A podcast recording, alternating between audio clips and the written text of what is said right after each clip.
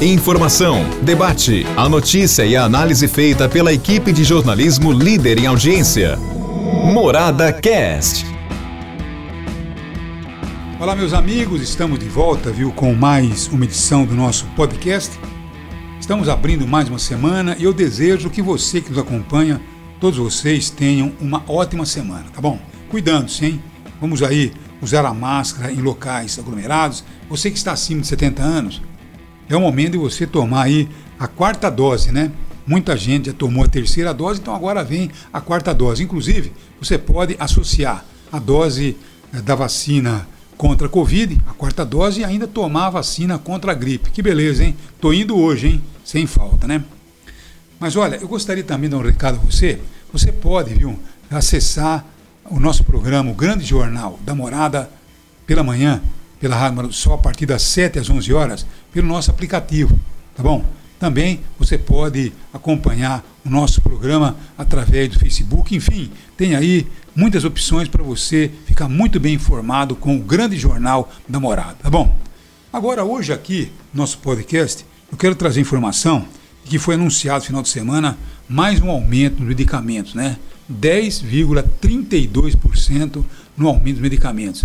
Hoje em dia, né, principalmente os idosos, eles estão aí consumindo muito remédio, porque a ciência evolui e de repente vão surgindo aí remédio para manter a sua saúde em ordem, né? Mas para você manter o colesterol baixo, vai ter que tomar remédio. Para você manter a pressão baixa, vai ter que tomar remédio.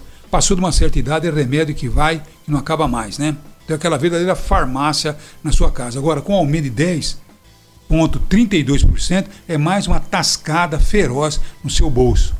E a gente percebe que o nosso salário não vem acompanhando essas questões. O governo ele acaba liberando alguns benefícios, como fundo de, de garantia, alguns benefícios chegam aí, mas eu pergunto até quando né, esses benefícios vão é, suportar exatamente todos esses aumentos. E também tem uma situação, né?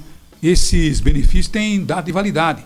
Porque não sei até quando o governo vai encontrar recursos para fazer benefício. Temos que ter programas a longo prazo para evitar aí situações como essa. Esses aumentos também que não podem continuar acontecendo. É aumento do gás, é aumento da cozinha, é aumento que chega de tudo quanto é lado e nós não estamos suportando mais. Veja só os gastos com gás de cozinha.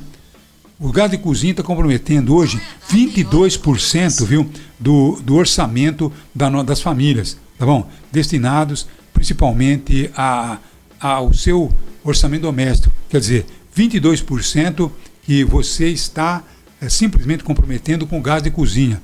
Para que você possa ter uma ideia, o gás de cozinha pelo Brasil passou de 100 reais o botijão. Aqui em Anaquara, tem alguns lugares aí que você encontra por 130, 125, 118 reais, mas enfim, é alguma coisa que vem realmente atingindo em cheio o orçamento das famílias mais pobres. Ninguém está suportando mais tantos aumentos sem, logicamente, o reajuste salarial.